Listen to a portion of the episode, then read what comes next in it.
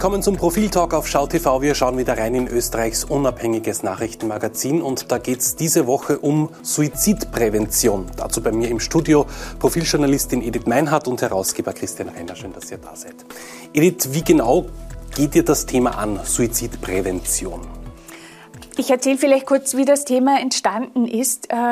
Vor einigen Monaten hat die oberösterreichische Ärztin Lisa Maria Kellermann Suizid begangen und wir haben in der Redaktion debattiert, wie wir mit dem Thema umgehen. Es gibt ja Richtlinien für Medien, wie darüber zu berichten ist, um keine Nachahmungsdaten hervorzurufen und haben uns dann entschlossen, äh, das Thema ein bisschen abgerückt vom Anlassfall zu beleuchten und auch mit Experten zu reden. Und in einem dieser Expertengespräche entstand die Idee, mit einer Betroffenen zu sprechen, die suizidale Phasen erlebt hat, aber aus, also entweder gerettet wurden oder äh, aus irgendeinem Grund es nicht äh, vollzogen haben.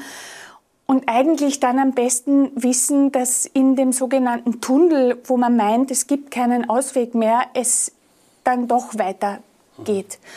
Und so eine Person haben wir gesucht und äh, nach wochenlangen Recherchen auch gefunden. Und das ist die, ein, die Frau Silvi Mühringer, die sich bereit erklärt hat, mit ihrer Geschichte an die Öffentlichkeit zu gehen, auch um andere zu ermutigen, das Schweigen zu brechen und sich Hilfe zu holen, weil das ist das Wichtigste. Warum ist das auch so wichtig, dass das Profil darüber berichtet? Also wie die Edith sagt, wir haben monatelang an dieser Geschichte gearbeitet oder die Edith gemeinsam mit der Redaktion. Wir haben es besprochen. Äh, wir haben einen guten Weg gefunden, anhand einer, anhand einer Person ein Schicksal zu bezeichnen, äh, zu bezeichnen. Wichtig ist es, weil die, die medizinische und therapeutische Forschung sagt, das Verschweigen ist die Gefahr. Äh, man soll, muss darüber sprechen, ganz allgemein, aber auch individuell. Und das breiten wir in dieser Geschichte parallel, parallel zu dem zu der Erzählung dieser Frau auch aus. An dieser Stelle auch, weil es immer wieder angewendet wird, falls Zuseherinnen, äh, Zuseher Selbstmordgedanken haben, es gibt professionelle Hilfe dafür, es gibt, äh, es gibt Hotlines dafür, nehmen Sie das wahr, falls Sie selbst irgendwie davon betroffen sind oder davon wissen. Aber nochmal die Antwort darauf. Es ist wichtig, darüber zu sprechen und es ist wichtig im Einzelfall, aber auch, auch auf der Metaebene darüber zu sprechen. Das heißt, abseits von der Tatsache, dass das natürlich ein journalistisch äh, spannend ist ein bisschen ein fast, fast zu leichtes Wort, aber ein, ein journalistisch, an, journalistisch anspruchsvolles äh, Werk ist, hat das auch eine, eine, eine, Bedeutung für die, für die Republik. Also wir sprachen ja vorab jetzt gerade über die Zahlen. Es gibt etwa 1000 Suizide in Österreich und 30 mal so viele Suizidversuche. Also dreimal mehr, um den etwas eigenartigen Vergleich zu finden, dreimal mehr als es Verkehrstote gibt. Ähm, wie sieht es denn aus mit äh, Suizidprävention in Österreich? Wird da genügend getan? Gibt es da Maßnahmen? Österreich hat eine sehr lange zurückreichende Tradition, beginnend mit Viktor Frankl und dann Erwin Ringel und äh, Gernot Sonneck, die wirklich äh, auch auf dem Gebiet international Bahnbrechendes geleistet haben. Es gibt sehr viel Wissen. Also ich war beim Recherchieren erstaunt, wie viele gute Studien es auch mit österreichischer Beteiligung der Suizidpräventionsexperten gibt, also zu eigentlich allen Themen. Und ähm, was die Kinder- und Jugendpsychiater oder auch die Erwachsenenpsychiater sagen oder auch der Leiter des Kriseninterventionszentrums ist, es ist eigentlich nichts mehr zu erforschen. Man weiß, was zu tun ist, aber es wäre jetzt schon Geld in die Hand zu nehmen und einiges umzusetzen, vor allem im Bereich der jungen Erwachsenen oder der Jugendlichen, die in der Pandemie sehr stark an psychischer Belastung abgekriegt haben, äh, Essstörungen, Ängste, Depressionen entwickelt haben. Und ähm, all das gilt dann auch als Risikofaktor für eine spätere Sozialität, äh, die, die sich nach Krisen oft sehr äh, mit jahrelanger Verzögerung zeigt. Das war auch einer der Gründe, wie wir zu diesem Thema kamen. Äh, Corona erst mit den psychischen Belastungen, von denen, von denen die Edith hier spricht. Jetzt äh, Krieg, der sich als gesamtpsychische Lage natürlich auf die österreichische Bevölkerung auswirkt. Äh, vielleicht mehr auf jüngere Leute, man weiß es nicht. Derzeit, glaube ich, Edith ist kein, soweit statistisch erfasst keine erhöhte Suizidrate mhm. bemerkbar. Aber genau wie du gesagt hast, das kommt mit Verzögerung und es wird kommen. Welche Altersgruppen sind denn besonders gefährdet? Kann man das sagen oder betrifft das alle gleich? Nein, es betrifft nicht alle gleich. Ähm, also von den angesprochenen 1000 Suizidtoten äh, sind ungefähr 40 bis 45 im Jahr Menschen unter 18.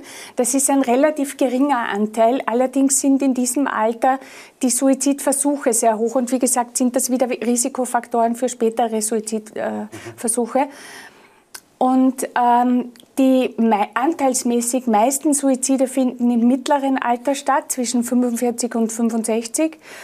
Und dann mit zunehmendem äh, Suizidrisiko wieder in den noch höheren Altersgruppen. Also mhm. die Jungen sind betroffen und die, die Älteren. Die Älteren. In den mittleren gibt es einfach anteilsmäßig mehr Suizide, weil es auch die größere Gruppe ist. Ich denke, es sind 75 Prozent Männer und 25 genau. Prozent. Und drei Viertel sind Männer, genau. Also ein Viertel sind Frauen. Ja. Aber es ist doch irgendwo noch immer ein Tabuthema, oder? Man spricht nicht gerne darüber, auch nicht über die Prävention. Das ist so äh, immer so hintenrum, oder? Das ist Wir haben in der Redaktion über die Frage gesprochen, ist es ein Tabuthema oder, oder ist es das nicht? In einem katholischen Land wie Österreich muss man dann nochmal ganz anders drauf schauen. Bis vor einiger Zeit durften, äh, bis vor wenigen Jahrzehnten durften äh, Selbstmordopfer nicht am allgemeinen äh, Friedhof katholisch begraben werden. Das ist vorbei.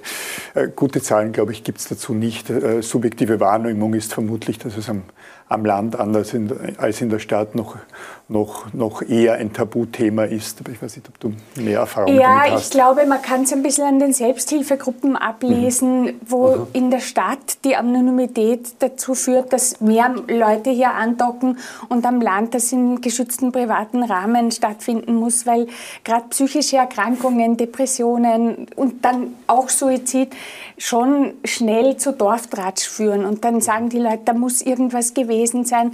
Also ich glaube, da, da ist trotzdem noch sehr viel Stigma auf, dieser, auf dem Thema. Mhm. Was hat dich bei den Interviews, die du auch geführt hast, äh, am meisten überrascht oder was ist dir besonders in Erinnerung geblieben?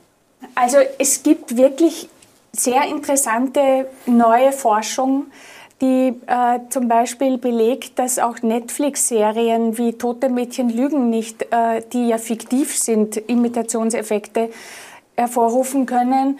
Ähm, dann gibt es eine Studie, die sich mit den Folgen des Rap-Songs, äh, der die Nummer des amerikanischen Krisentelefons rappt, äh, und die besagt, dass dann die Anrufe bei dieser Hotline um 10.000 äh, innerhalb von 34 Tagen gestiegen sind und hochgerechnet dadurch 250 äh, Suizide verhindert wurden. Also es, das war die, der eine Teil der Geschichte und was mich einfach ähm, überrascht und berührt hat, war die Offenheit der Gesprächspartnerin.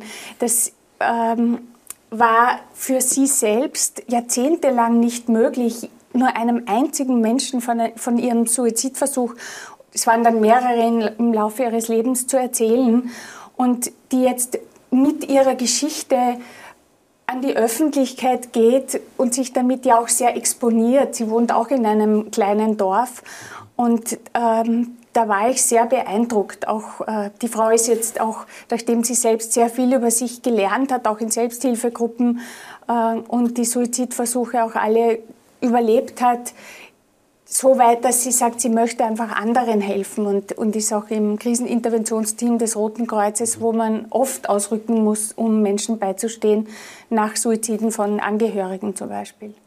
Wird in der Prävention in Österreich genügend getan oder gibt es da nie genug? Es gibt natürlich nie genug und wir beleuchten das auch ganz gut. Was man sieht, ist, dass Österreich in der, in der internationalen Selbstmordstatistik darf man das so sagen, ja, sich verbessert hat. Also wir von, von einem der, der, schlimmsten Ränge neben Ungarn und Finnland, glaube ich, sind wir im europäischen Mittelfeld. Das heißt, da passiert was, da, da, da, wird, da, wird, da wird gearbeitet. Teil der Arbeit, ich sage es jetzt nochmal, das, was wir hier tun, ist jetzt nicht, nicht der Versuch, Auflage zu maximieren. Ich denke, ich denke nicht, dass das mit dieser Geschichte gelingt. Es ist schlicht wichtig, äh, darüber zu sprechen. Die Wahrheit, und zwar auch die eigene Wahrheit, ist den Menschen zumutbar. Und darum ist es wichtig, da, darüber zu sprechen, sei es, wenn es einem selber schlecht geht oder aber wenn im Umfeld etwas passiert. Man soll, kommt in dieser Geschichte auch vor, man soll Menschen auch direkt danach fragen, geht es dir schlecht, hast du Suizidgedanken? Das ist nicht kein Tabubuch, es ist das Gegenteil. Wie schwer ist es auch den Interviewpartnern von dir ähm, gefallen, sich zu öffnen oder sich jemandem anzuvertrauen? Oder haben Sie sich anvertraut? Also der Frau, mit der ich gesprochen habe und die die Geschichte ja äh, quasi mit ihrer eigenen Biografie trägt, äh, hatte sehr lange Mühe, das nur einem Menschen zu erzählen, weil es sehr schambesetzt ist.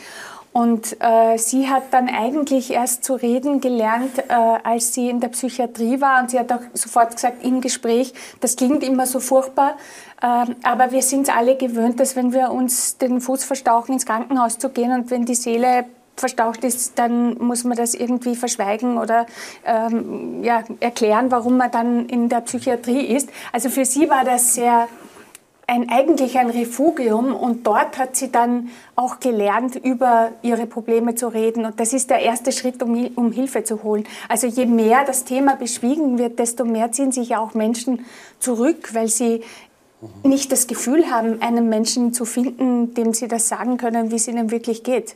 Es geht bei Selbstmord bei Selbstmordversuchen äh, ja auch um eine größere Gruppe von Betroffenen. Das kommt in dieser Geschichte auch vor. Es sind so im Schnitt rund um die acht Leute, die traumatisiert werden können, wenn ein Selbstmord stattfindet. Das können Freunde sein, es kann natürlich auch Familie sein. Also die, die Auswirkungen über, äh, über die unmittelbare Person beim Selbstmord, beim Selbstmordversuch geht das weit hinaus. Du hast auch mit Golly Mabo gesprochen, der ein Buch über den, den Selbstmord seines, seines Sohnes geschrieben, der ein Buch darüber geschrieben hat und auch schildert, warum das wichtig ist, das dann aufzuarbeiten und was es für Angehörige oder auch Freunde bedeutet. Das wichtige Thema Suizidprävention lesen Sie in der neuen Ausgabe des Profil. Danke euch beiden. Schauen Sie ins Heft sowie auch bei uns rein. Bis zum nächsten Mal.